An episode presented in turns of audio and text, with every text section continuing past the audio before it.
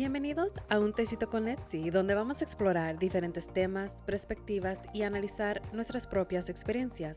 Te aviso que los temas son para educación e información, no para usar como terapia. Estos temas pueden desencadenar ciertas emociones o memorias. Si esto pasa, te recomiendo buscar ayuda, así que pongámonos cómodos porque yo ya estoy lista con mi tecito.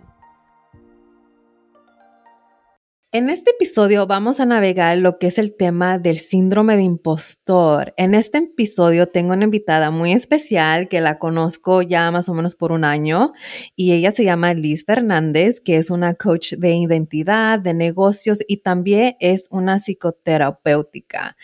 Y Liz, bienvenida. Gracias por haber aceptado esta invitación, estar en este episodio. Cuéntame un poquito más de ti para que los oyentes te conozcan.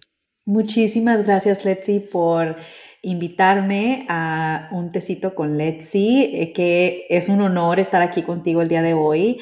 A mi privilegiada, ¿verdad?, de estar aquí contigo. Así que muchísimas gracias de nuevo y bueno, un poquito más sobre el trabajo que yo hago. Me enfoco bastante en ayudar a las mujeres a crear y reclamar su identidad como mujeres de negocios, ya que padecen bastante del síndrome, del impostor, ¿verdad? Así que he notado eh, como es súper común que las mujeres latinas de primera generación, hijas de inmigrantes, no no vayan hacia sus metas, ya sea de negocios o cualquier meta que se propongan, porque este síndrome les afecta bastante. Así que es algo que, que yo navego, lo he navegado en mi vida personal, pero que también me apasiona mucho este, con el trabajo que hago con las mujeres que, con las que trabajo. Sí, no, sí, es muy importante porque cuando trabajé contigo por cuántos meses, tres meses, tú me ayudaste a navegar ese tema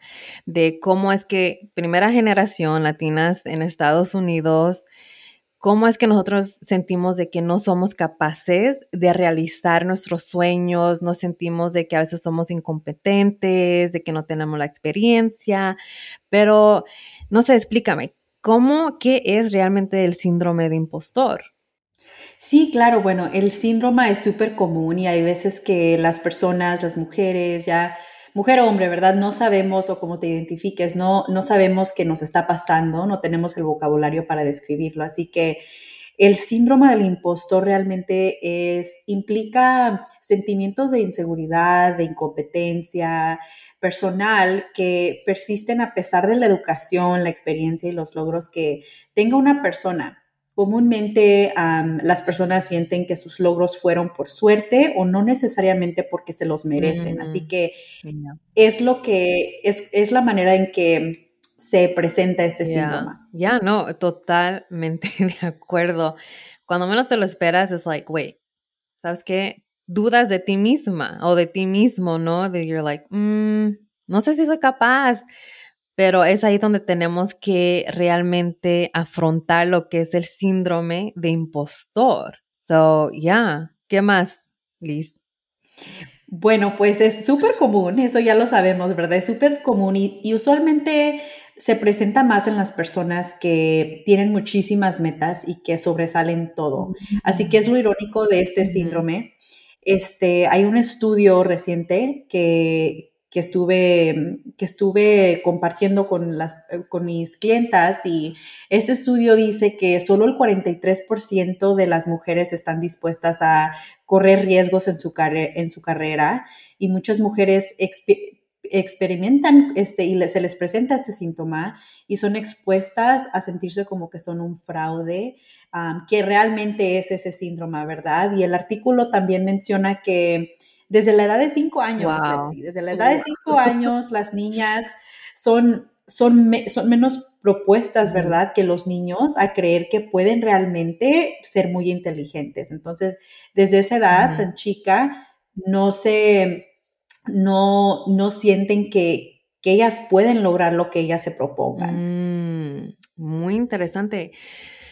Ay, yo sé que, bueno, personalmente en, en mi carrera, este, he estado en ciertas posiciones que a lo mejor siento de que no tengo la capacidad, pero ya cuando voy, cuando, cuando tomo es, esa posición, luego yo misma afronto lo que es el síndrome de impostor, because, porque dices tú, bueno, yo pensé que no tenía la capacidad, pero realmente sí, como ahorita estoy trabajando en el hospital como cuidados paliativos, yo pensé que yo no podía estar en esa posición porque no tenía yo la experiencia, pero como ya estoy en un año en esa posición, realmente sí miro de que sabes que gracias, gracias por que yo tomé este, este, ¿cómo te diré? ¿Cómo era la palabra? Este riesgo de tomar esa posición de que realmente estoy aprendiendo más de mí misma. Tú, dime más, ¿tú, tú has pasado por esto? ¿Y cómo lo has afrontado? Sí, claro que sí, y creo que lo, lo pasamos en, lo vamos a pasar toda la vida, ¿verdad? Se presenta en diferentes ocasiones durante, a lo largo de la vida. Ah, en lo personal a mí me ha pasado, me pasó cuando apenas tuve la palabra para describirlo fue cuando me fui a la universidad por primera vez. Yo estudié en la Universidad de San José, este, una universidad estatal, y bueno, siendo hija de, inmigrantes, yo en verdad pensaba que solo me habían aceptado a la universidad por, no sé, suerte. Y siendo una de las únicas personas que era mexicana en el salón, que hablaba español, que español es mi primer lenguaje, te sentías como que no, no te podías ver reflejada en, la comunidad de, la escuela, ¿verdad? Entonces te sientes como que de veras tengo que estar aquí, este, yo lo puedo lograr, voy a poder recibirme, ¿verdad? Con mi, con mi, con mi licenciatura, si no me siento capaz. Y es, fue la primera vez que me pasó, también me pasó en mi maestría, me pasó en mi primer trabajo como profesional, me pasó cuando lancé mi negocio y, y, pues siempre que haces algo nuevo es tan común que, que se presente este síndrome. Sí, no, y yo pienso que por toda la vida a lo mejor vamos a experimentar esto y más cuando tenemos que tomar riesgos a cuales le tenemos miedo. Y, y aunque ya estés tú lanzando tu programa o seas exitoso, siempre va a haber ciertas dudas de ti mismo porque aunque tú entiendas tus capacidades, todavía hay esta vocecita que te dice, mm, ¿sabes qué? Es que otra persona no lo ha hecho por una razón y a lo mejor por esa misma razón tú no la puedes, puedes ser, you know? So, yeah. Absolutamente sí, y hasta comienza como, como lo mencioné anteriormente, ¿verdad? Desde la secundaria las niñas en general tienen, tienen expectativas más bajas que lo que pueden lograr en su vida profesional.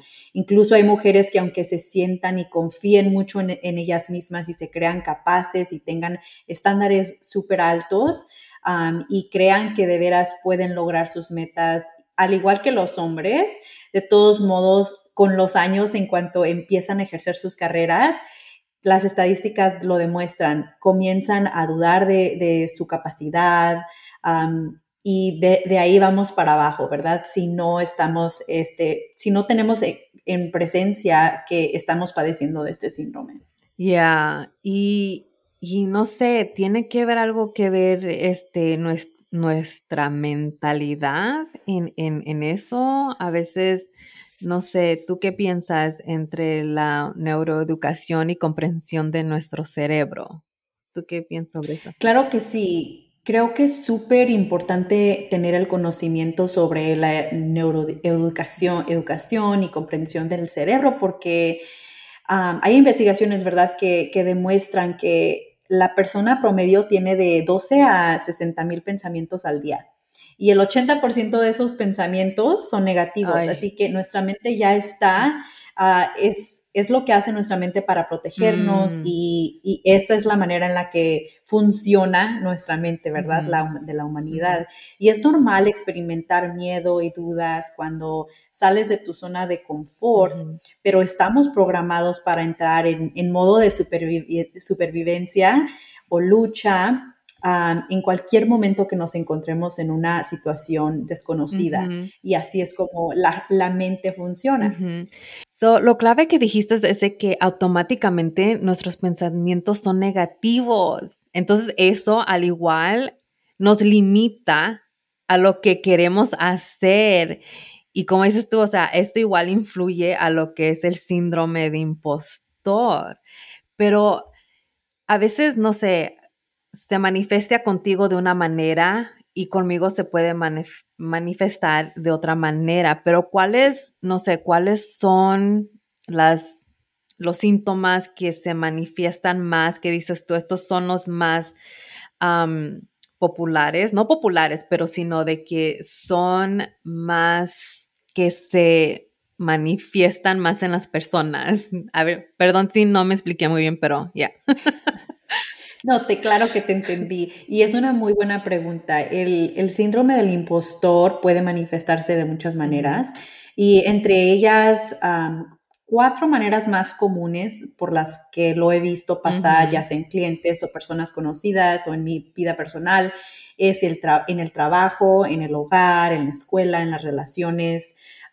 y en el trabajo específicamente, las personas con mentalidad de impostor atribuyen por, la parte general atribuyen su éxito a la suerte, ¿verdad? Es como yo les mencioné hace rato.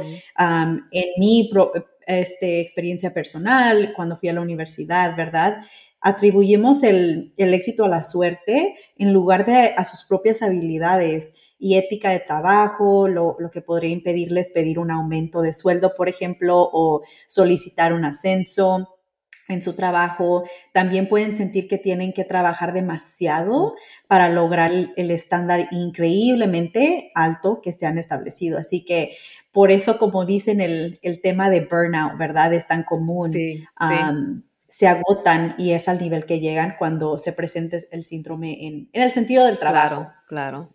No, y ahorita estamos viendo de que muchos ya se están agotando en su trabajo y están tratando de navegar qué es lo que más puedo hacer, qué es más lo que, dónde puedo usar mis capacidades, mi experiencia, pero qué tal si no las tengo y no se avientan, no, no hay ese riesgo. Porque como dices tú, dijiste hace ratito, es de que nos cuidamos. Tenemos esa tendencia de cuidar nuestros sentimientos, nuestra mentalidad, you know, las emociones, e, y te quedas ahí estancado y es donde, como dices tú, se, manifiesta.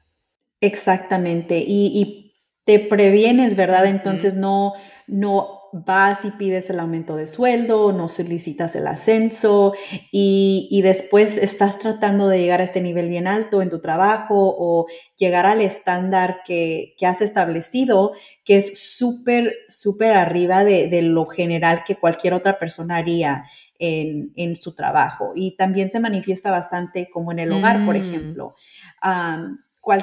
Padres, esto, esto es específicamente para los papás, ¿verdad? Que nos están escuchando, se puede manifestar y mucha gente solamente lo ve pasar como que hay más, hay más este awareness, como se dice, cuando estamos hablando del trabajo, pero nunca la gente piensa que les puede afectar en el hogar también. Y en el hogar específicamente, un padre puede recordar un momento en el que se sintió a lo mejor incapaz y totalmente desprevenido, ¿verdad?, para la responsabilidad de crear a un hijo.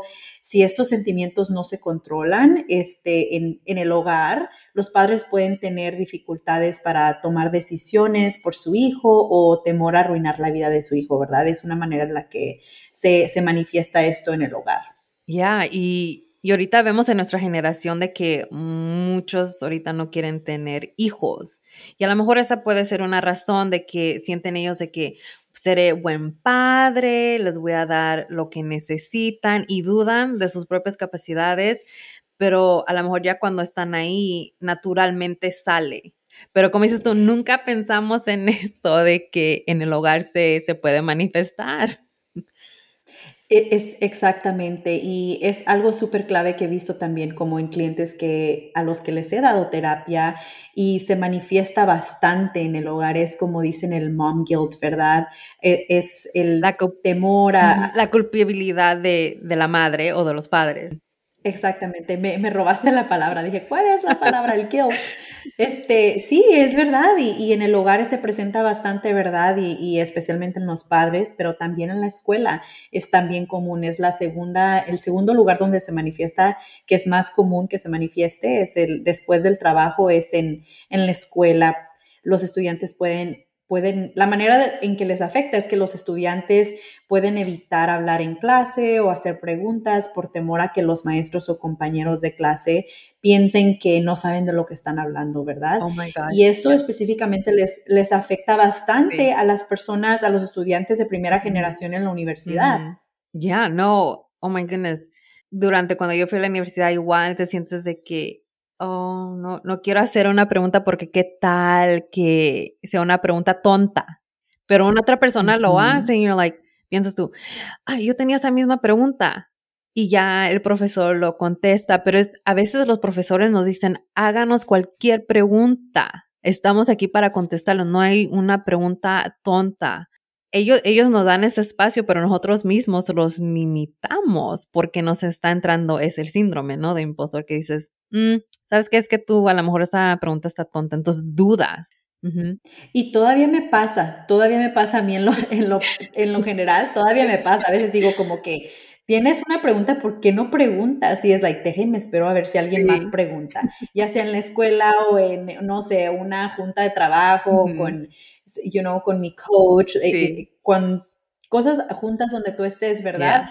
Todavía nos pasa que está tan ingreído en nuestra mente que es nuestra primera reacción, ¿verdad? Deja ver que alguien más pregunte y pues es verdad, regresamos a, lo que, a cómo se manifiesta en estas experiencias y, y, bueno, por último, específicamente se manifiesta en las relaciones, como lo mencioné. Algunas personas no lo ven. También creo que las dos, los dos lugares donde menos piensa la gente que se manifiesta es en el hogar y en las relaciones. Oh pero en las relaciones se puede manifestar de manera de que algunas personas se sienten indignadas al afecto que reciben de su pareja y temen que su pareja descubra que en realidad cómo es, ¿verdad? Después de que pasa la fase del amor, de, las mariposas, y que temen que sus parejas se den cuenta que o descubran que en realidad no son tan buenos como parecían al principio, ¿verdad? Y a veces las personas sabotean, se sabotean a sí mismas a la relación y puede que termine la relación antes de que la otra persona lo pueda hacer. Wow, o sea, ellos mismos están echando a perder una buena relación, una, una relación bonita, que no sé, a lo mejor tenía un futuro fenomenal, pero ellos lo echaron a perder, ¿no? Porque, como dices tú, al principio todo es amor, todo es como una luna, la fase de luna de miel que se llama, porque están demostrando una parte para que y sus parejas lo miren perfecto.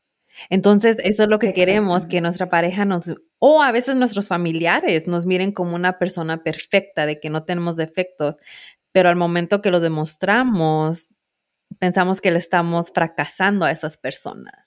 Especialmente también creo que se manifiesta en the dating phase, oh, ¿verdad? Como cuando apenas estás empezando a conocer a alguien y dices, deja ir a la primera cita y después dices, ay, ¿sabes qué?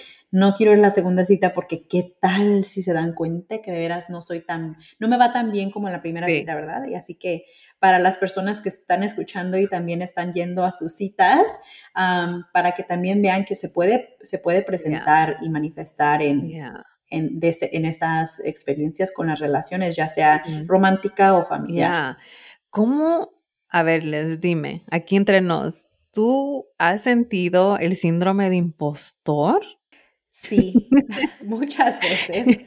Lo, antes de venir a, este, a este, esta entrevista, ¿verdad? Dije, híjole, no, pues sí, cada que vas a hacer algo nuevo se presenta, ¿verdad? Y, y por eso creo que es súper importante saber quién eres, saber las cosas, reconocer los logros que has, que has sobresalido y que has manifestado y que has logrado, para que cuando este síndrome, este síndrome se presente, tú le puedas contestar a ese lado de tu, de tu cerebro, ¿verdad? Que te está diciendo quién crees que eres para hacer esto, para que tú le puedas decir, yo sé quién soy.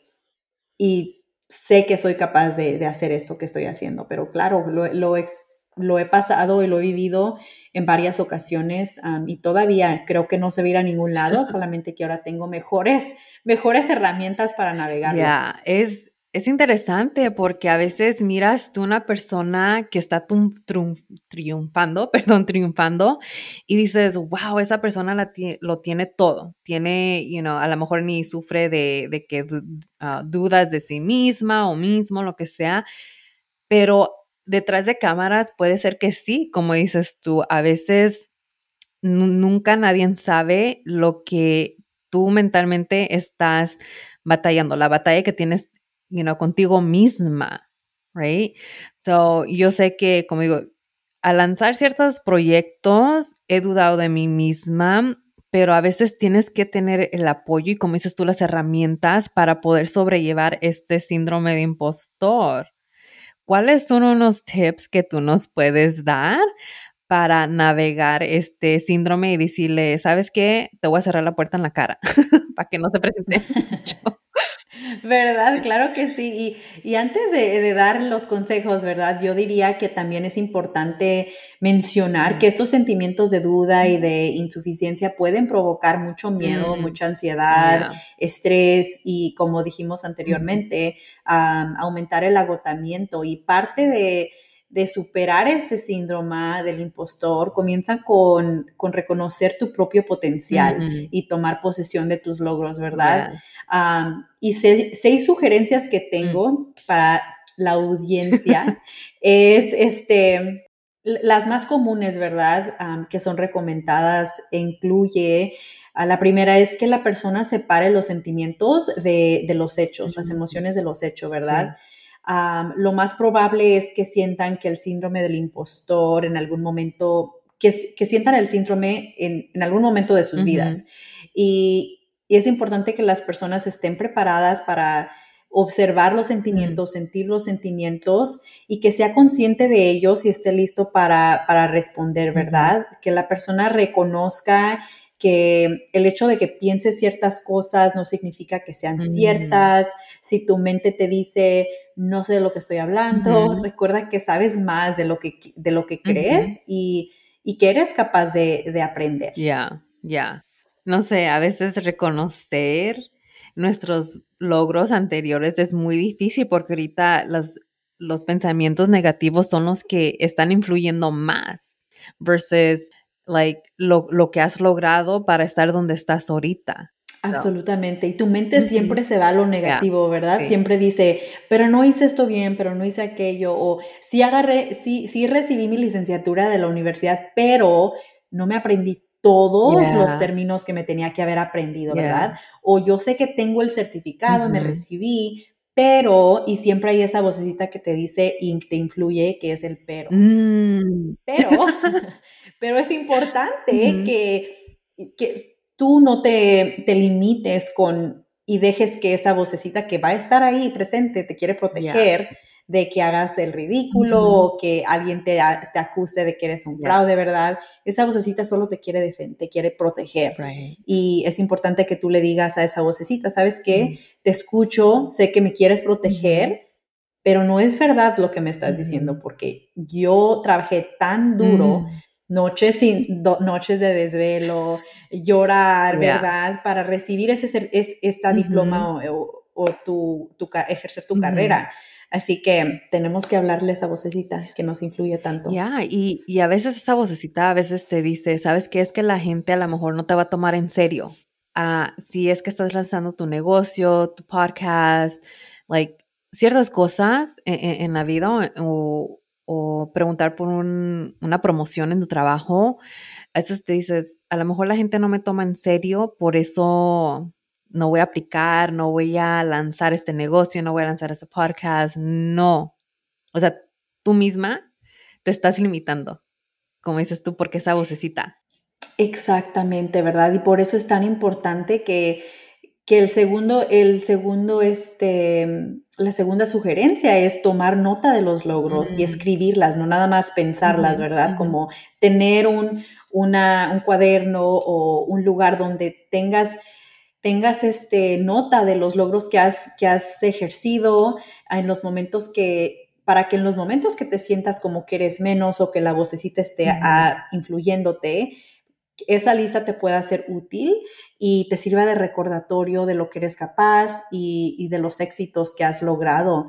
Como por ejemplo, dos maneras en las que puedes dos ejemplos es cuando tu jefe, por ejemplo, te dé un correo electrónico, te envía un correo electrónico que diga que te está reconociendo y el excelente trabajo que has logrado en un proyecto guarda el correo electrónico para que lo tengas como evidencia, para cuando esa vocecita te influya, ¿verdad? O, o si tu hijo, por ejemplo, y eres padre, si tu hijo te hace una tarjeta para el Día de los Padres y te dice lo mucho que te quiere, lo, lo mucho que eres buen padre, guárdala, ponla en el, refri, en el refri para cuando tengas un día donde piensas que que es un día de lo peor, lo puedas ver y te recuerde de lo buen padre que eres. Claro, ya, esos recordatorios, perdón si no lo dije muy bien, son muy importantes, son muy, porque nadie piensa en, en los logros que han tenido, right? Siempre nos enfocamos más en los fracasos que, que en los logros. Exactamente. Y creo que eso me trae a la tercera sugerencia, que es el dejar de comparar, ¿verdad? Porque dejar de comparar es súper importante. es importante que la gente se concentre en medir los, sus propios logros en lugar de compararlos con los demás. Mm. Comparar tu vida propia con el feed de las redes sociales, por ejemplo, del influencer. es importante que, lo, que si estás en las redes sociales, ¿verdad? Cuidadosamente selecciones a quién estás siguiendo y que no compares tu vida con, la con los éxitos de otras personas porque realmente nunca sabes qué estén pasando esas personas después, detrás de cámaras. Y es una de otras maneras en las que se puede manifestar el síndrome y otra manera de, combatirlo. It's hard, es, es, difícil y más como dices tú en las redes sociales, es muy fácil de compararnos ver los éxitos de ellos y ver que nosotros no estamos logrando lo mismo que ellos, pero tenemos que tomar una pausa porque no sabemos, como dices tú, lo que ellos han pasado y lo que tú estás pasando ahorita, así que tómate tu tiempo y no te compares. Absolutamente, y es que a veces vemos el éxito, ¿verdad? Pero no vemos todos los intentos y todo el fracaso que pasó esa persona para llegar a ese éxito. Así que siempre tratar de verlos como una inspiración a querer comparar nuestra experiencia, porque toda la gente tiene diferentes recursos, nunca sabes si una, por ejemplo, una mamá fue a la universidad, se recibió y es mamá soltera, pero lo logró y tú no has podido, no es que tú seas menos que esa persona, es que a lo mejor esa persona tuvo diferentes recursos que a lo mejor tú no sabes que tuvo. y ese es como un ejemplo y bueno, es importante, ¿verdad? No compararse. Ya, no totalmente de acuerdo, porque es bien fácil, es bien fácil. So, ya nos dijiste tres. ¿Y cuáles son los últimos tres que nos puede ayudar a sobrellevar el síndrome de impostor? Sí, el, cuarto es darle la vuelta al síndrome del impostor, ¿verdad? Recuerda que las personas inteligentes y de alto rendimiento suelen lidiar con este síndrome del impostor más que ninguna otra persona. Mm. Así que el mismo hecho de, que lo reconozcas en ti mismo dice mucho de ti y que eso sea motivación para seguir empujando hacia adelante, seguir yendo por tus metas. Y el quinto es habla con los demás. Esto es, este es el, la principal, hablar con los demás. A veces una buena plática con alguien que te conoce y, te apoya puede ayudarte a darte cuenta de que tus sentimientos de impostor no son, like, son normales, son válidos, pero también puede que sean como irracionales, ¿verdad? No, no de una manera negativa, pero nuestra mente siempre se va a lo peor que puede mm. pasar. Así que es importante que esa persona te mantenga conectada a, la realidad, es súper importante. Y por último, este, habla con, un terapeuta si eres mm. alguien que sabes que, que quieres combatir el síndrome y sabes que te está afectando con, tus, con tus actividades del día a día si eres, si te sientes preparado para empezar a ir a hablar con un terapeuta, que es súper recomendado que vayas cuando no estás en un, en un tipo de crisis, ¿verdad? hablar con un terapeuta puede ayudarte a, reconocer los sentimientos asociados con el síndrome del impostor y crear nuevos comportamientos para poder superarlo. Y la acción realmente es lo que ayuda a superar este síndrome. Tomar acción, se trata de que no te quedes atrapado en el pensamiento de no puedo hacer esto sino también de asegurarse a, tomar medidas y, seguir adelante, ¿verdad?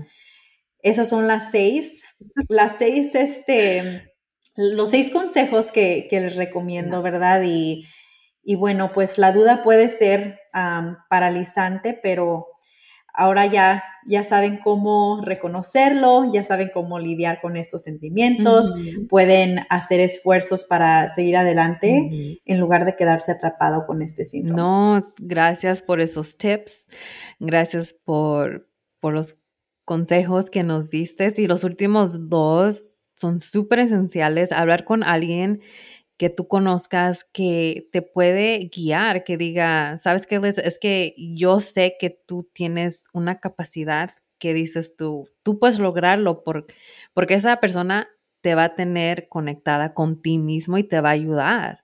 Y hablar con un terapeuta es esencial. Por eso te tengo a ti, pero no lo sabes. Por eso platico contigo, porque como dije, tú me ayudaste realmente a sobrepasar ese síndrome de impostor porque como primera generación mujeres que tenemos una educación que, que nos ha que nos ha hecho, perdón, que nos ha hecho sudar y dudar de nuestras capacidades porque dices tú, güey, ¿será que sí puedo ser consejera? ¿Será que sí puedo ayudar a las personas?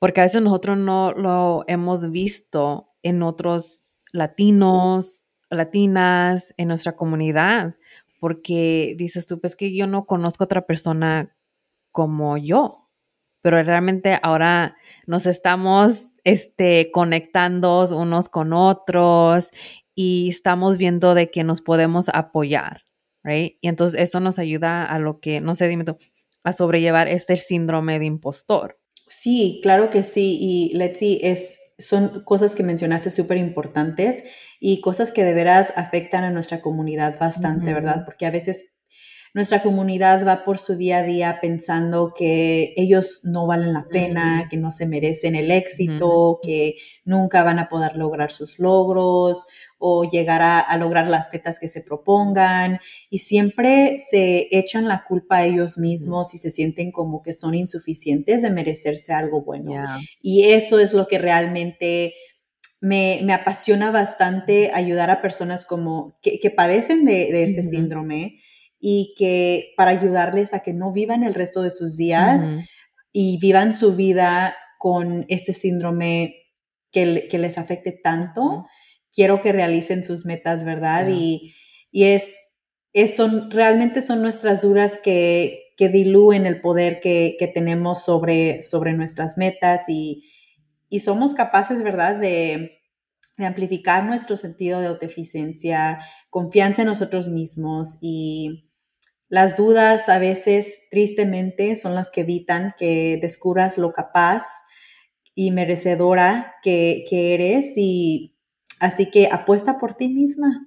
A las personas que nos están ayudando, este, escuchando, apuesta por usted, apuesten por ustedes mismos, desafíen las dudas y al final van a estar muy contentos de que lo hicieron. No, ya, totalmente. Pero gracias Liz por todos estos consejos y realmente navegar es el tema del síndrome de impostor porque a veces no platicamos de esto. Pero gracias por haber aceptado esta invitación y no sé, en un futuro a lo mejor otra vez nos conectamos para que vengas aquí como invitada a un tecito con Letzi. Gracias Liz. Gracias Letzi, muchísimas gracias por la invitación y nada, súper agradecida. Gracias por haber escuchado este episodio. Espero que haya retado tus perspectivas. No olvides de suscribirte y dejarme un review. Te espero en el próximo episodio para seguir navegando la vida juntos.